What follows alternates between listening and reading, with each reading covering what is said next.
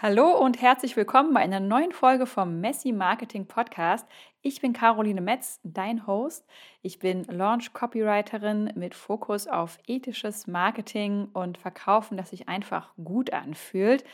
Wir hatten jetzt eine kleine Pause im Podcast, weil bei mir der Januar doch etwas äh, gestresster losgegangen ist und schneller umgegangen ist, als mir lieb gewesen ist. Deswegen freue ich mich besonders, heute endlich wieder im Podcast zu sein, eine neue Folge aufzunehmen und freue mich natürlich auch sehr, dass du wieder eingeschaltet hast. Und falls du ganz neu dazugekommen bist, an dieser Stelle ein herzliches Willkommen.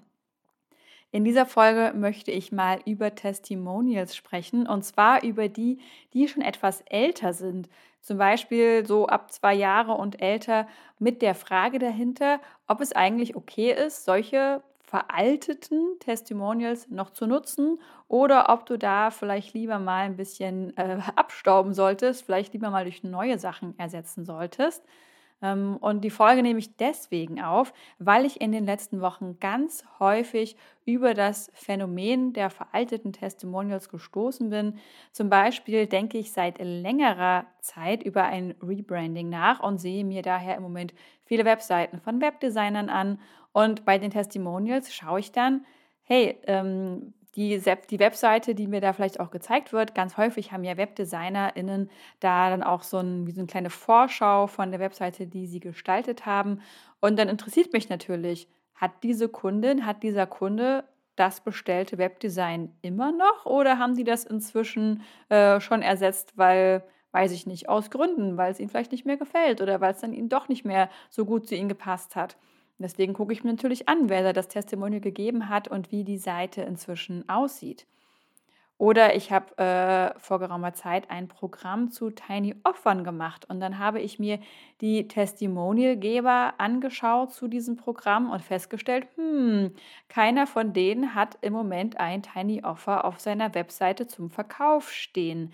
Ist dann das Programm vielleicht gar nicht so gut? Lerne ich da vielleicht gar nicht wirklich nachhaltig, wie ich so ein Tiny Offer selber erstelle?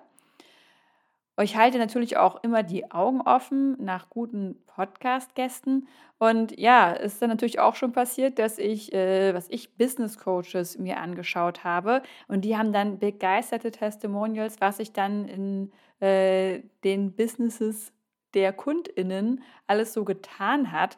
Ja, wenn man sich dann aber äh, das mal anschaut, dann gibt es die Webseite plötzlich gar nicht mehr oder die. Ähm, die, man sieht an den Social Media Handles, dass da schon seit Jahren nichts mehr gelaufen ist. Das heißt, so gut scheint das Business Coaching ja vielleicht nicht gelaufen zu sein, wenn die Person inzwischen davon nicht mehr leben kann.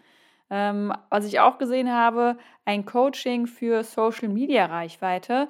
Und dann habe ich mir aber halt natürlich wieder die Leute angeschaut, die die Testimonials geschrieben haben für den Kurs, warum der denn so toll ist, ob die denn inzwischen wirklich einen gut laufenden Instagram-Kanal haben und musste dann aber meistens eigentlich feststellen, den Kanal gibt es gar nicht mehr, ähm, die dümpeln vielleicht bei 300 Followern um, haben schon ewig nichts mehr gepostet, eigentlich sehen die Inhalte nicht sonderlich ansprechend aus. Ich meine, okay, das mit den FollowerInnen, das mag ja immer so eine Sache sein, das muss jetzt keine Kennzahl sein, ob die aus diesem Instagram-Kanal dann trotzdem KundInnen ziehen können. Aber wenn ich halt sehe, auf dem Kanal ist seit Ewigkeit nichts passiert oder noch schlimmer, den Kanal gibt es gar nicht mehr, ja, dann scheint ja auch dieses äh, Social Media Coaching, dieses Instagram Coaching nicht den Job getan zu haben, dass, dass, ähm, dass der Instagram-Kanal ein verlässlicher und nachhaltiger äh, Einkommenskanal oder Kundengewinnungskanal geworden ist.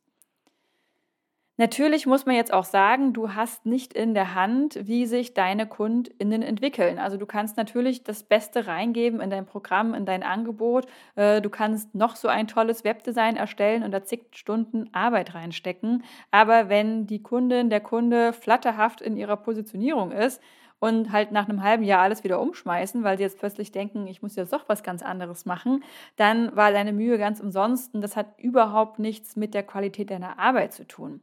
Und die Arbeit hast du ja trotzdem geleistet. Deswegen jetzt die Frage, solltest du dann das Testimonial für diese Arbeit nicht mehr zeigen dürfen? Das klingt ja irgendwie auch unfair, oder? Die Frage bleibt also, wie wichtig ist das wirklich, immer mal zu schauen, hey, sind denn die Testimonials, die ich hier verwende, noch aktuell oder nicht? Ähm, gilt diese Frage überhaupt für alle Unternehmen oder nicht? Ähm, und ja, am Ende natürlich die Hauptfrage für dich. Solltest du deine Testimonials regelmäßig updaten und vielleicht sogar aussortieren? Fangen wir also an. Wie wichtig ist das wirklich? In meinen Augen ist es schon sehr wichtig. Denn gerade wenn du hochpreisige Dienstleistungen oder Coachingprogramme oder Online-Kurse anbietest, solltest du davon ausgehen, dass die Leute bei deinem Portfolio oder eben bei den Kundenergebnissen genauer hinschauen. Inzwischen werden die Menschen innerhalb von unserer Online-Bubble immer misstrauischer. Und ja, ich habe natürlich jetzt keine Studie dazu durchgeführt, ob andere Menschen äh, genauso wie ich Testimonials prüfen. Aber für mich persönlich ist es naheliegend, dass ich dieses Risiko eigentlich gar nicht erst eingehen möchte. Ein Testimonial ist ja dafür da, dass es mich im besten Licht darstellen lässt. Und wenn nur eine Google-Suche ähm, quasi ausreicht, um dieses Licht auf mich eigentlich zu dämmen oder sogar ähm, eher den Schatten zu stellen, das ist natürlich dann gar nicht gut und äh, davon würde ich schauen, dass mir das halt nicht passieren kann. Aber für wen ist das natürlich wichtig? Für welche Unternehmen müssen, welche Unternehmen müssen sich da überhaupt Gedanken drum machen? Und das sind natürlich ganz klar die B2B-Unternehmen. Ähm, sobald man halt den Testimonialgeber oder Geberin ausfindig machen kann und von der Online-Präsenz, die diese Person hat, auf deine Arbeit oder ähm, dein Angebot irgendwie Rückschlüsse ziehen kann, dann ist es für dich relevant. Wenn du jetzt Coachings für Mamas meinetwegen anbietest, dann können andere ja eh nicht nachprüfen, ob das, was Lydia 32 aus Mannheim gesagt hat, jetzt stimmt oder nicht.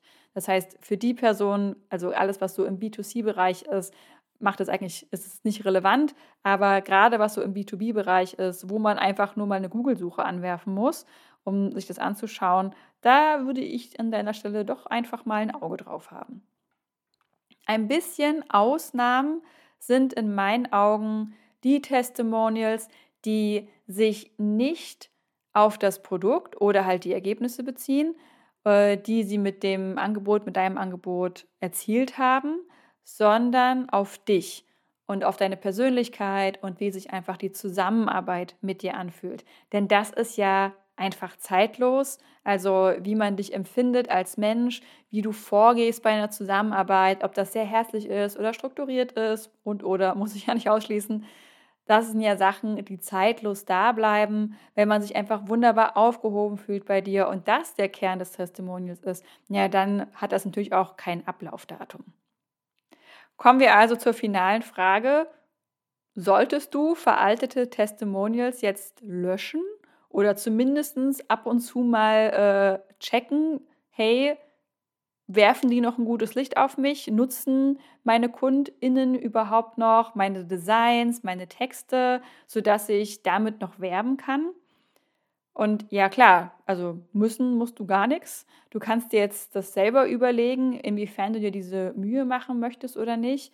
Meine Frage an dich ist aber natürlich, werfen die Testimonials, die du gerade nutzt, wie gesagt, ein gutes Licht auf dich, wenn ich als potenzielle Kundin einfach mal Google anwerfe.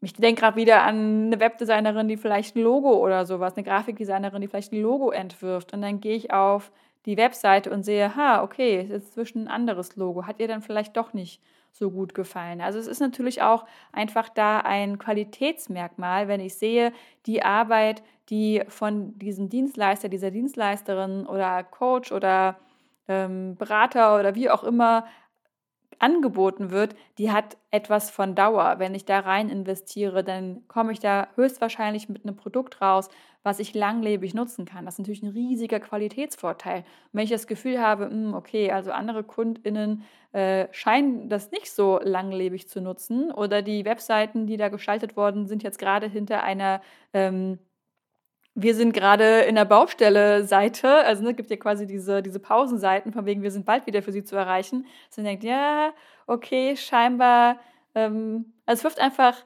auch wenn es unfair ist, kein gutes, kein gutes Licht auf dich.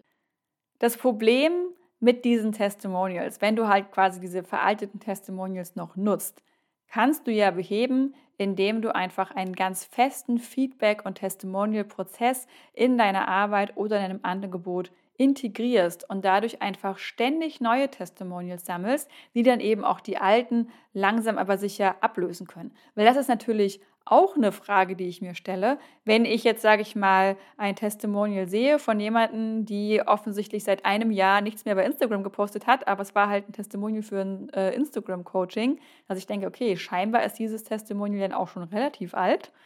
Ähm, Gab es da inzwischen keine neuen Kunden, die vielleicht was Positives über dein Programm zu sagen hatten? Oder warum schmückst du dich immer noch mit den Lorbeeren von vor zwei Jahren? Und alternativ kannst du das Thema in deinem Portfolio natürlich auch einfach ansprechen. Also wenn du zum Beispiel ähm, deine Arbeit in einer Case Study präsentierst, da würde ja ein Kommentar reichen wie jetzt nochmal beim Thema Webdesign.